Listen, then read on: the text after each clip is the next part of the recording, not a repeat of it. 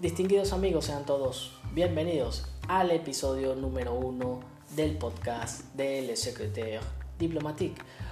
Hoy queremos comenzar esta serie de episodios con un tema bastante interesante. 75 años de la Carta de las Naciones Unidas. ¿El sistema multilateral realmente está en terapia intensiva? Vamos a indagar más. Bueno, muchas gracias a todos por estar aquí escuchándonos. Saludos nuevamente desde la ciudad de Buenos Aires, hoy 16 de julio del 2020, cuando son las 4 y 15 minutos de la tarde. Este tema es bastante interesante debido a todos los acontecimientos geopolíticos que se están suscitando, incluso debido a la crisis que ha generado el coronavirus COVID-19. Pero primero hagamos un poco de historia para saber más sobre la Carta de las Naciones Unidas y el sistema como tal. Luego de finalizar la Segunda Guerra Mundial, como todos lo sabemos, tuvo lugar la Conferencia de San Francisco, y para ser más precisos, el 26 de junio de 1945, en la cual potencias vencedoras de la Segunda Guerra Mundial, obviamente, y sus aliados procedieron a establecer un nuevo sistema multilateral por medio del cual pudieran solventarse de manera diplomática las cuestiones discordantes entre los diversos actores de la comunidad internacional y que no pueden solventar estos actores obviamente por sí solos. La carta fue ratificada por el Consejo de Seguridad. En ese momento este Consejo de Seguridad estuvo conformado, o estaba, perdón, conformado por la República de China, la Unión Soviética, los Estados Unidos de Norteamérica, Francia y el Reino Unido. Y esta carta obviamente entró en vigor el 24 de octubre de 1945. Los países originales firmantes o la cantidad de países que en ese momento participaron en la conferencia de San Francisco fueron 50 países.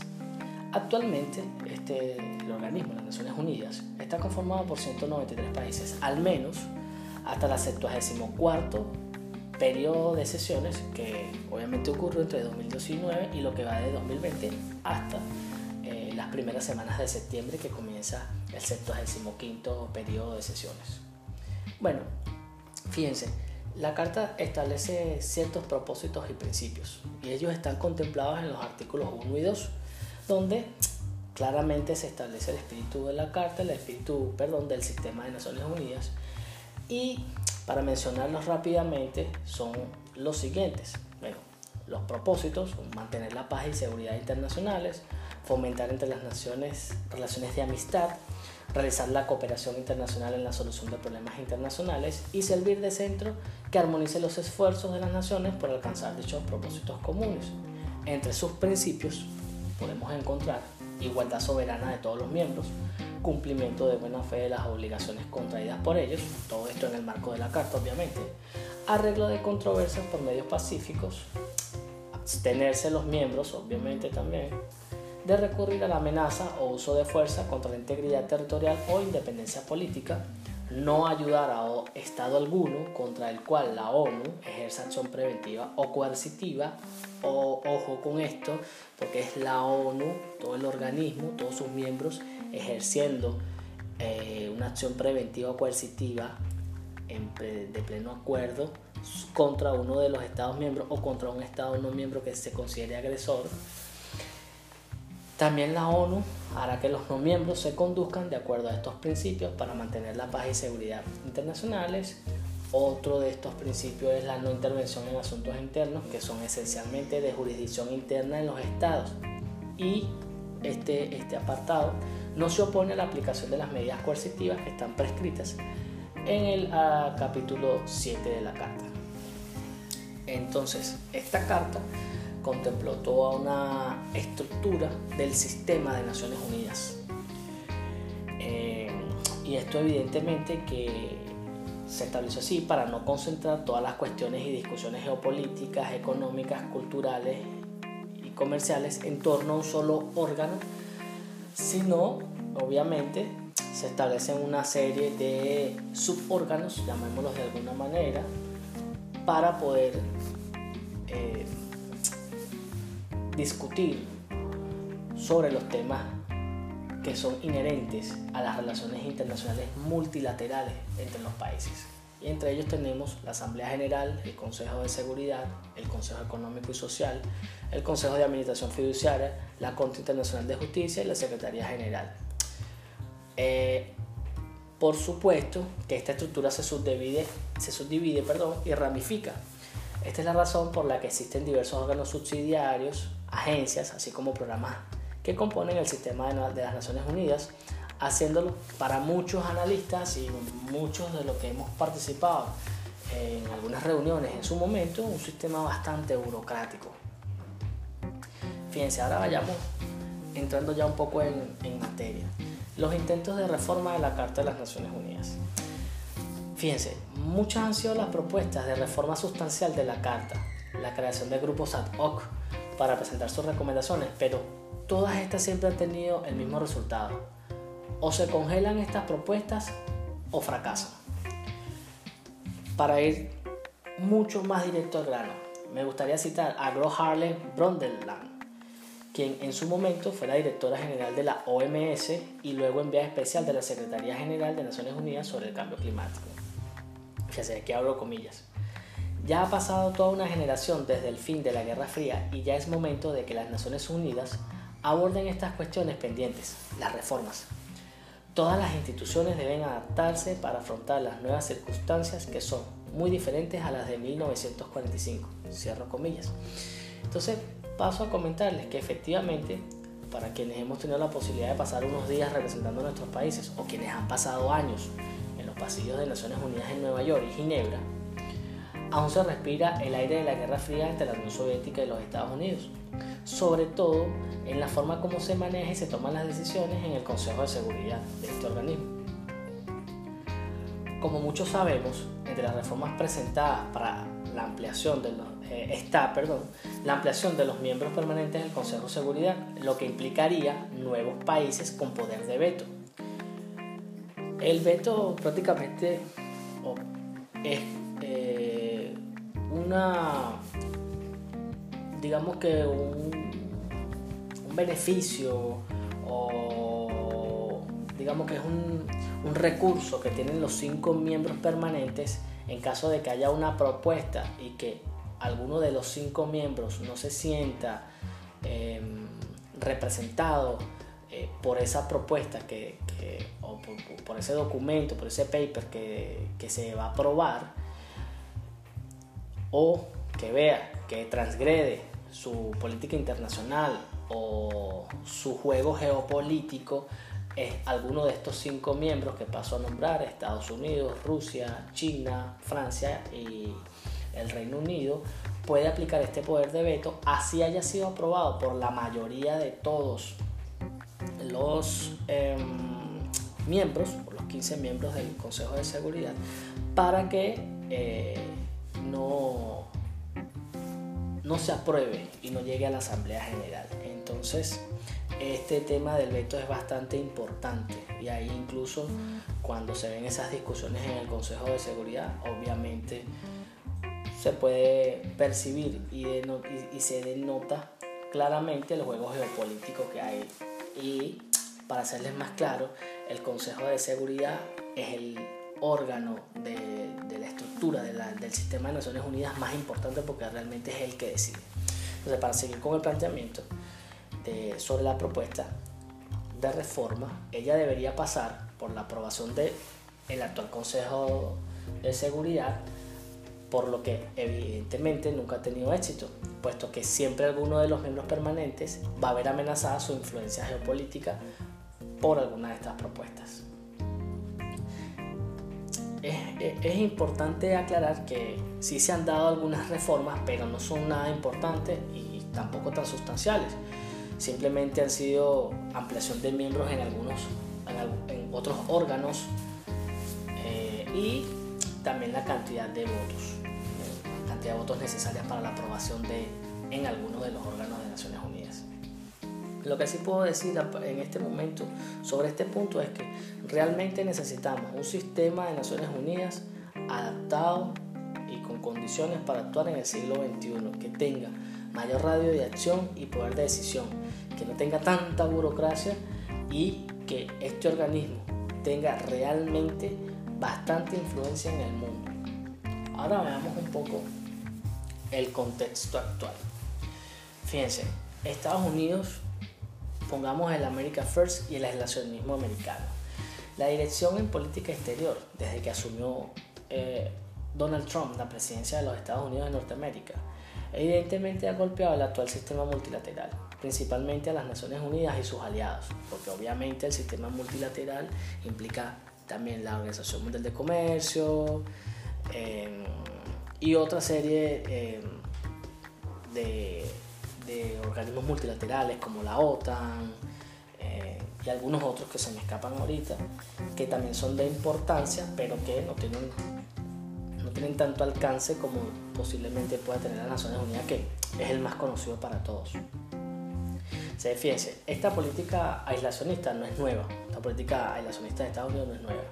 Ya al final de la Primera Guerra Mundial, la propuesta del presidente Woodrow Wilson de ser parte de la Sociedad de Naciones, que es la precursora de las Naciones Unidas, fue rechazada por el Congreso americano y entonces fíjese, el profesor de geopolítica de la Universidad de Georgetown, John Eikenberry, califica este nuevo, eh, eh, esta, este nuevo, esto como un nuevo unilateralismo. Entonces, con este nuevo unilateralismo, Estados Unidos solo busca demostrar las capacidades diplomáticas y militares, además las fortalezas del sistema político de los Estados Unidos, que se encuentra en una especie de juego de alta geopolítica principalmente enfrentada a China. Ahora bien, veamos el tema de China y el multilateralismo. China en contravía de los Estados Unidos ha venido apoyando sus actuaciones en el actual sistema multilateral. Incluso el propio presidente Xi Jinping en reiteradas oportunidades ha defendido su utilidad y sostenimiento.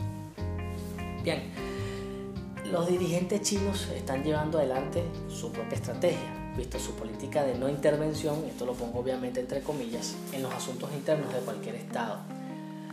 Y obviamente esto le ha venido generando apoyos y aliados duraderos en el marco de las Naciones Unidas. Yo sé que ustedes ahí se preguntarán y me dirán, bueno Luis, este, pero los chinos están siendo apoyados por países con regímenes no liberales, dictatoriales o despóticos, o personas que se quieren quedar en el poder por siempre. Y en efecto es así en muchos de los casos. El tema es que en las Naciones Unidas, vuelvo y repito, que es el sistema multilateral del que venimos conversando en este episodio, un país equivale a un voto y esos apoyos le han valido llegar, le han valido a China llegar a ser miembro del Consejo de Derechos Humanos a pesar de las reiteradas denuncias de violaciones de derechos humanos, para la redundancia, de parte del gobierno chino. Por su parte, China, o adicionalmente a esto, China está construyendo su propio sistema multilateral. Como hice referencia en uno de los últimos artículos que escribí, lo pueden buscar en, la página de internet de WordPress de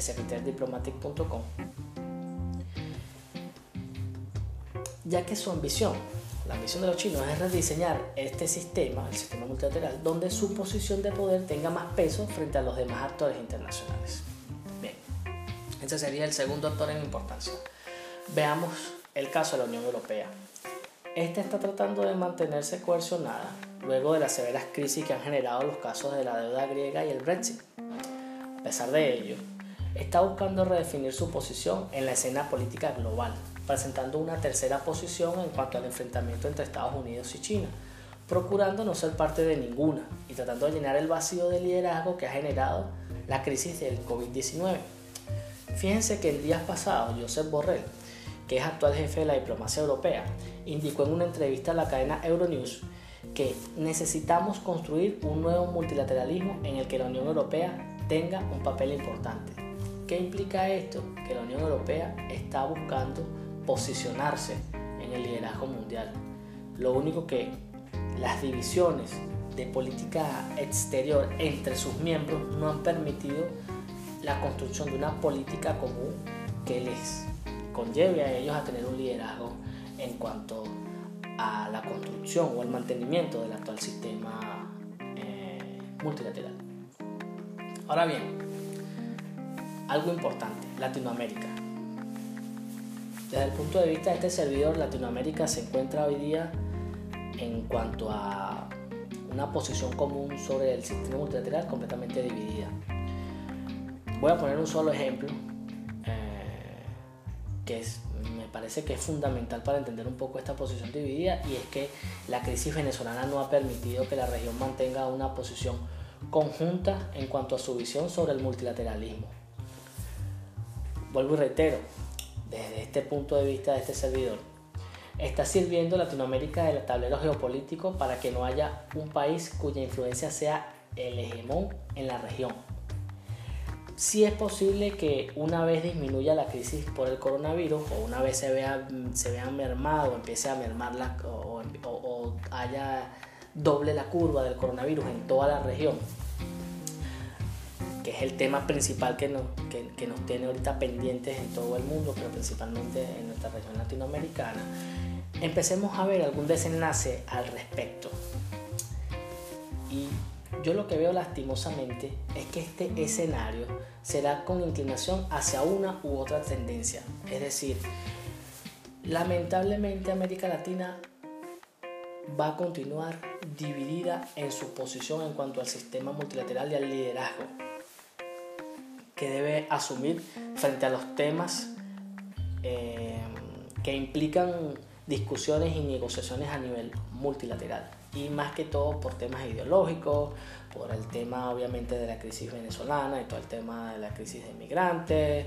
Y hay, obviamente hay otra serie de, issues o cuestiones que son realmente importantes pero que este tema, el tema venezolano es el que de mayor impacto en una política conjunta, una posición común en cuanto a los sistemas o en cuanto al sistema multilateral internacional. Finalmente, quiero decirles que para este servidor el multilateralismo, compartiendo las opiniones de otros expertos, está realmente herido de muerte.